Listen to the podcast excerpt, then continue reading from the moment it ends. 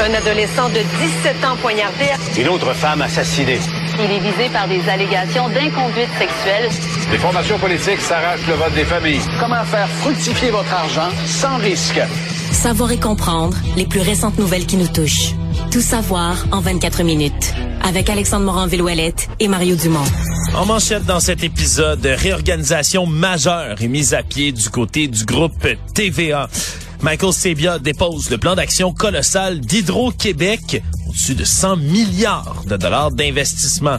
Les nouveaux F-35 canadiens, eux, coûteront 74 milliards d'opérations en tout pour toute leur utilisation. Et la Russie révoque sa ratification d'un traité interdisant les essais nucléaires. Tout savoir en 24 minutes. Tout savoir en 24 minutes. Bienvenue à Tout savoir en 24 minutes. Bonjour Mario. Bonjour. Nouvelle majeure qui est tombée au courant de la dernière heure du côté de l'univers médiatique québécois. Le groupe TVA annonce des coupures majeures. 547 postes qui sont abolis, là, à peu, environ 31% des effectifs du groupe TVA, tandis qu'on organise une restructuration, réorganisation majeure des activités, entre autres de production télévisuelle de TVA en fait, on les au sein de Québécois.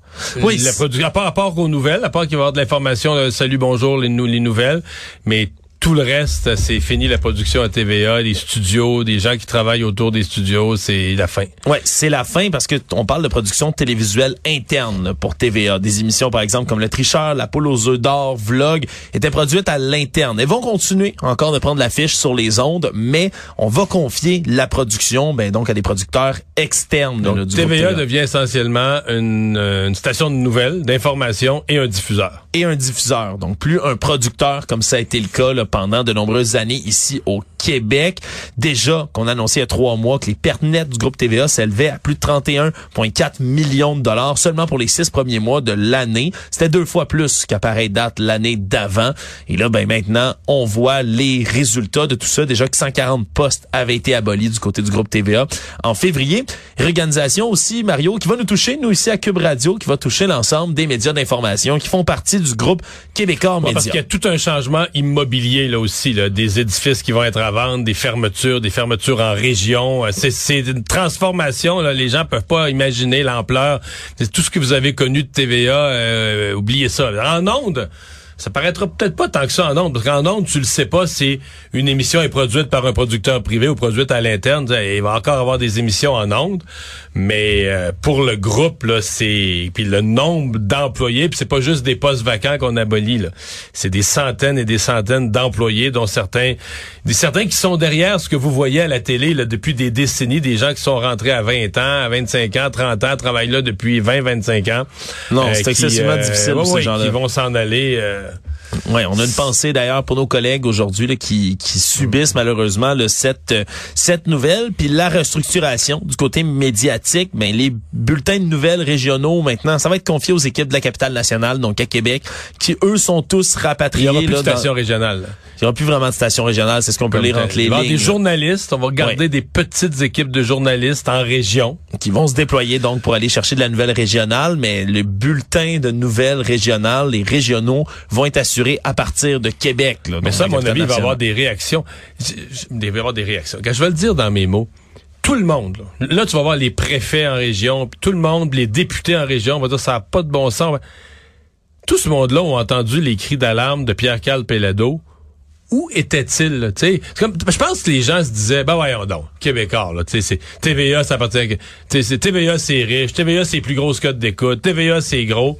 Il y a comme une inconscience quand Pierre-Carl Pellado disait non, mais là, l'argent, on perd l'argent par dizaines de millions, ça ne peut pas durer, ça va, ça va mal finir. Le CRTC, t'en veux-tu un organisme englué, le dinosaure dans le milieu d'une dans le milieu de la pièce où tout se transforme, euh, qui met des obligations aux, aux, télé, aux radios, euh, en met pas aux géants du web, tu sais, vraiment un organisme totalement. Puis j'en veux même pas aux individus, c'est un organisme totalement dépassé par les événements. Qui devrait être vu dans son entièreté. Mais tout ce monde-là a l'air fou. Là. Tout ce monde-là, à soir, OK, le plus gros joueur en télé, le plus gros joueur en télé privé francophone au Québec, il est rendu là. Il est acculé au pied du mur, il est rendu là. C'est tout ce monde-là a l'air, euh, tout ce monde-là a l'air fou. Euh, j'ai hâte d'entendre la ministre Pascal Saint-Onge. J'aurais aimé lui parler aujourd'hui dans, dans l'émission, euh, parce que les ministres du patrimoine ils ont défilé à Ottawa eux aussi, la promettent, la promettent. Finalement, tout ce qu'ils ont fait, c'est donner de l'argent à Radio Canada, beaucoup d'argent à Radio Canada.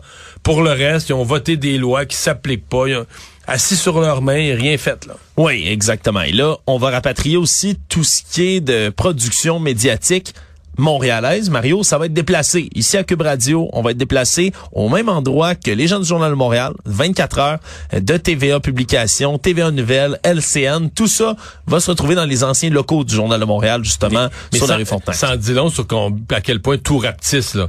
Parce que c'est les anciens... Autrefois, ces bureaux-là étaient bien pleins avec juste le Journal de Montréal. Puis là, tu vas mettre maintenant tous les médias du groupe, TVA, le journal, euh, le Cube Radio. Radio, tout le numérique. Tu vas être capable de tout rentrer et des studios dans les anciens bureaux du journal. Ça, je trouve que c'est une image forte sur l'ampleur de la, de la décroissance là, dans le monde des, euh, des médias, des difficultés qui sont rencontrées. Euh, ça vient affecter, bien évidemment, le boulevard, l'immeuble du boulevard de Maisonneuve, là, le 1600, le fameux, le- ben, le bâtiment ce que TVA. les gens appellent TVA. Moi, Ouais. j'étais en politique, on venait à Montréal, là, puis on faisait une petite tournée média. Là, On passait à TVA. On passait à TVA. Ben Ah. ça, Mario, c'est la fin aussi pour ce bâtiment-là. Euh, c'est incertain exactement ce qui va se passer là à l'endroit. Mais semble-t-il qu'on étudie la possibilité de transformer tout ça en logements sociaux, Mario, dans un coin, là, le centre-sud de Montréal, où, Où il y a des crie- besoins. où il y a beaucoup de besoins en logements sociaux. Semble-t-il que des discussions qui se passent en ce moment là, pour tenter là, de créer ce genre de, de, de nouvel établissement-là dans les locaux, mais pour ce qui est de TVA, comme tu le dis, comme, on- comme tu l'appelais en politique, puis avant, mais c'est fini. C'est vraiment l'aventure TVA de cet endroit-là est finie dans le local. Donc, il faudra voir pour le reste, mais la conférence de presse euh, du président chef de la direction de Québécois Média, Pierre-Carl Bellado, est encore en train de se Mais poursuivre. elle est sur un thème. Elle est sur un seul thème, c'est sauver TVA. En fait, ce qu'on comprend, c'est que c'était un nouveau TVA euh, qui devient un strict diffuseur, qui devient quelque chose de différent, ou c'était plus du tout là. Ouais. C'était, on était devant des choix. Euh, écoute, c'est sûr que tu pouvais pas perdre de l'argent au rythme de ce qu'on voyait dans les derniers trimestres. là. Tu perdais de l'argent, tu t'en allais sur un rythme de perdre 50 millions par année. Oui. Ah, mais tu sais, c'est impossible. C'est pas, pas, pas un rythme qui peut être, qui peut être soutenu. Puis ça ramène aussi la question autour du projet de loi C-31, Mario, là, à la, plutôt la loi C-31 à Ottawa, la guerre qui se fait avec les gens du web, la baisse des revenus publicitaires, parce que c'est ce qui est au cœur, encore une fois, de tout ça, le, le vampirisme qu'effectuent les géants du web sur les revenus Mais publicitaires. parce que toutes ces lois-là sont pleines, les, les lois fédérales, le C11, C18, sont pleines de bonnes intentions, mais pour l'instant, elles sont pas vraiment en application. Puis, je veux dire, c'est des lois qui ont été déposées, euh, c'est des lois qui ont été déposées au début de la crise des médias, il y a cinq ans, puis qui sont toujours, euh, ou qui ont été déposées ou discutées ou présentées ou imaginées, mais qui sont toujours pas en vigueur. Toujours dans les finances, aujourd'hui, Hydro-Québec présentait le plan d'action de la société d'État. De par le PDG qui est en poste depuis trois mois, Michael Sebia, qui avait déjà dit que lui il perdrait pas de temps, arrivait, observait ce qui se passait à l'interne, puis allait livrer son plan d'action pour être capable de non seulement convaincre les Québécois oui de réduire la consommation, Mais en même temps, il, avait, il disait qu'elle allait pas perdre de temps, mais il y avait comme urgence parce que le Québec, puis quand je dis le Québec, là, en commençant par le ministre Fitzgibbon, le premier ministre, tout le monde parlait de ah, ça va prendre des nouveaux barrages, on a des besoins énergétiques. Mais tout le monde, tout le monde parlait autour d'une page blanche, là, parce qu'il y avait pas, il y avait pas la proposition d'Hydro-Québec, il y avait pas le plan d'Hydro-Québec. Alors, Michael Sebia a fait vite, c'est vrai, si on considère sa date d'entrée en fonction comme président. Mais il y avait comme pas le choix. Là. Il fallait que cette balle soit mise en jeu. Parce que là, demain matin, si on parle d'avenir énergétique, on parle de quelque chose. On parle autour d'un document, mais tout, le monde ne sera pas d'accord. Il y en a qui vont dire il faut plus de ceci, moins de cela, mais on parle autour de quelque chose. Et ça, je pense que c'est important. Oui, parce qu'on veut vraiment augmenter la capacité pour, euh, de, production éle- hydroélectrique et électrique tout court chez Hydro-Québec pour être capable de répondre à la demande. On dit que d'ici 2050, là, c'est entre 150 et 200 TWh additionnels que ça va nous prendre là, sur l'ensemble du réseau. Alors pour ça, ben, on va commencer par doubler la cible d'efficacité énergétique du côté d'Hydro-Québec. On va la faire passer à 21 TWh d'ici 2035. Et là-dedans, ben, on parle d'investissements massifs, Mario, pour ce qui s'en vient.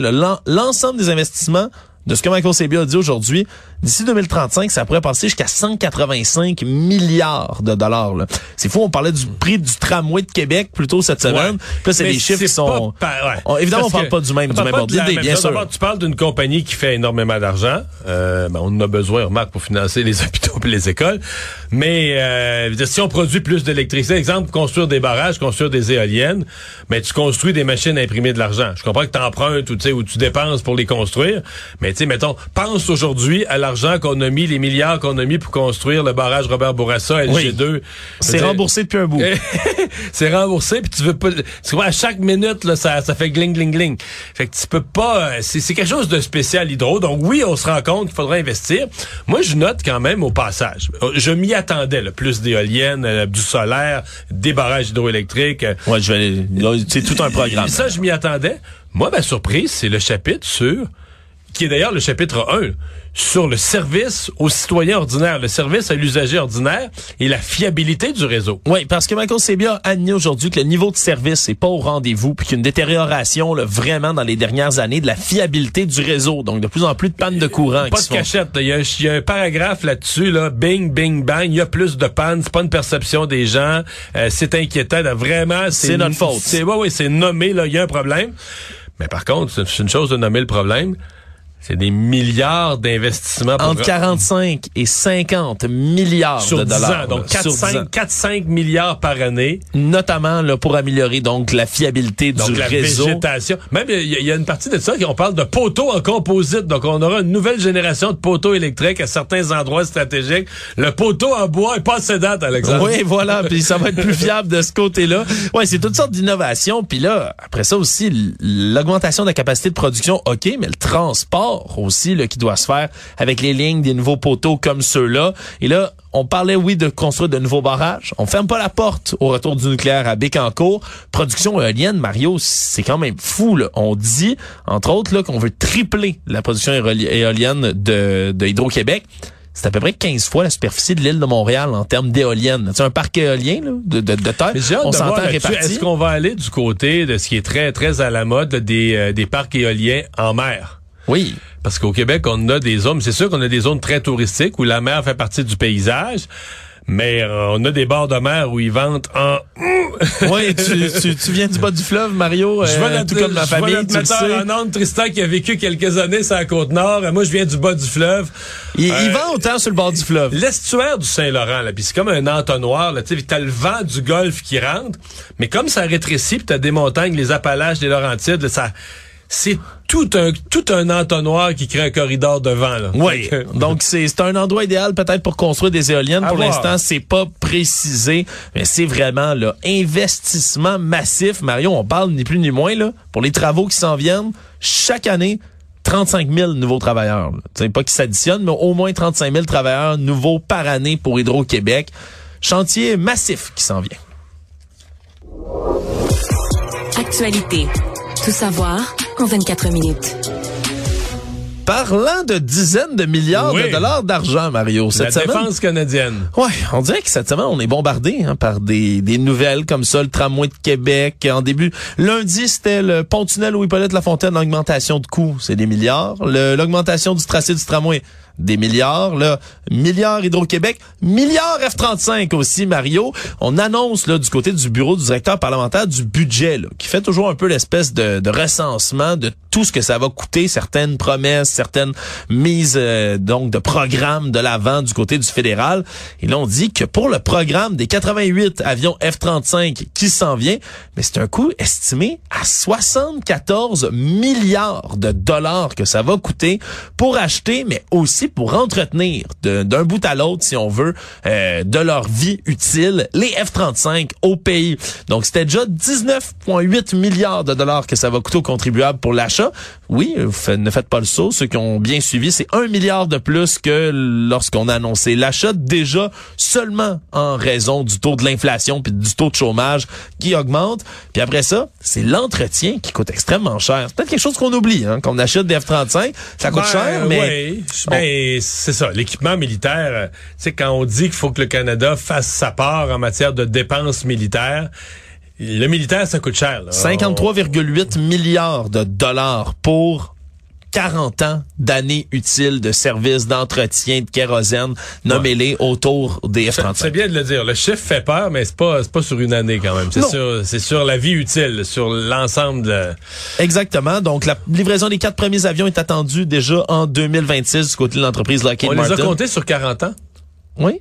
Parce qu'au Canada, euh, on devrait déjà prévoir qu'on va les étirer sur 60. Là. Ah, Mais là, le coût d'entretien, quand t'arrives à la 43e année, le coût d'entretien augmente, par Ouais, exemple. le coût d'entretien, on l'a vécu avec nos vieux hélicoptères, puis on l'a vécu plusieurs fois à l'armée canadienne. Là. On a-tu pris en compte là-dedans? L'inflation si elle continue à augmenter? Ah, Oh, j'espère, je j'espère. préfère- Je préfère pas y penser. En politique provinciale, maintenant, ce matin, un point de presse émotif à l'Assemblée nationale a eu lieu. Le député solidaire Arun Boisy qui s'est insurgé, là, littéralement jusqu'aux larmes, du refus de la Coalition Avenir Québec d'appuyer une motion qui était déposée pour réclamer un cessez-le-feu sur la bande de Gaza.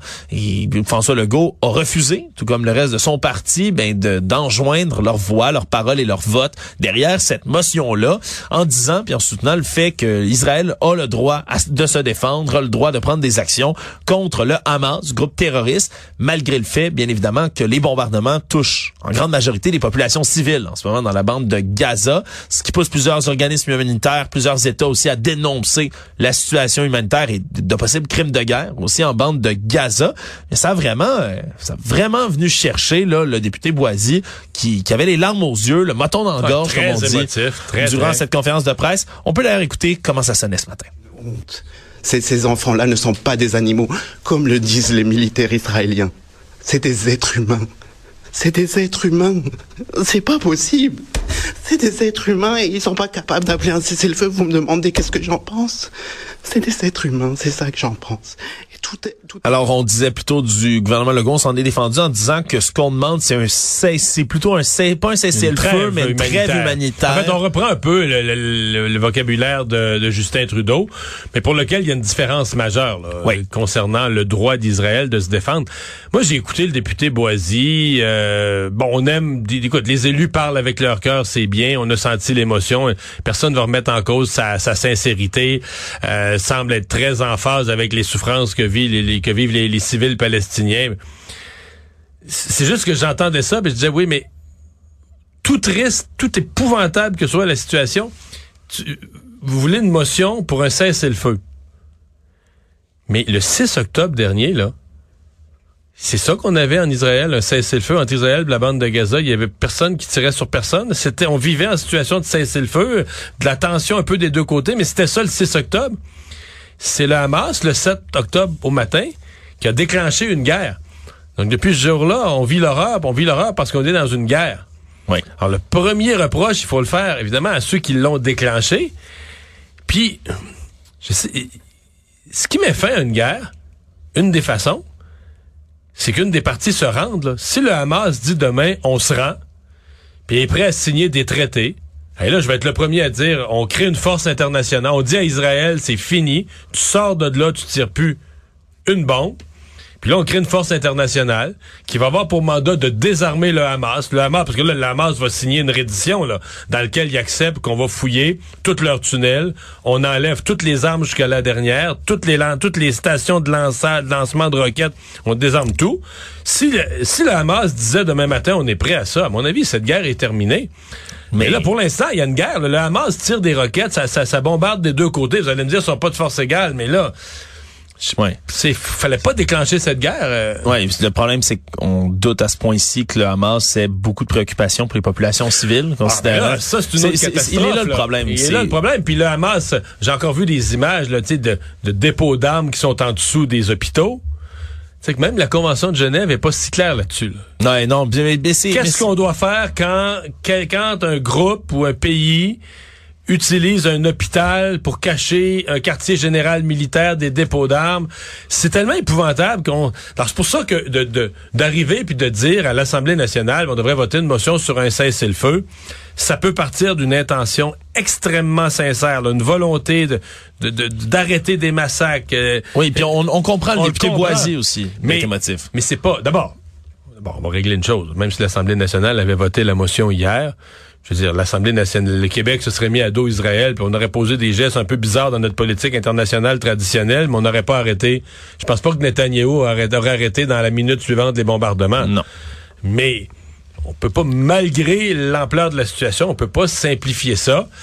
Puis, euh, ben, c'est ça. J'espère qu'on, j'espère sincèrement qu'on va, à la sortie de la période des questions, François Legault a dit qu'il voulait travailler sur un nouveau libellé.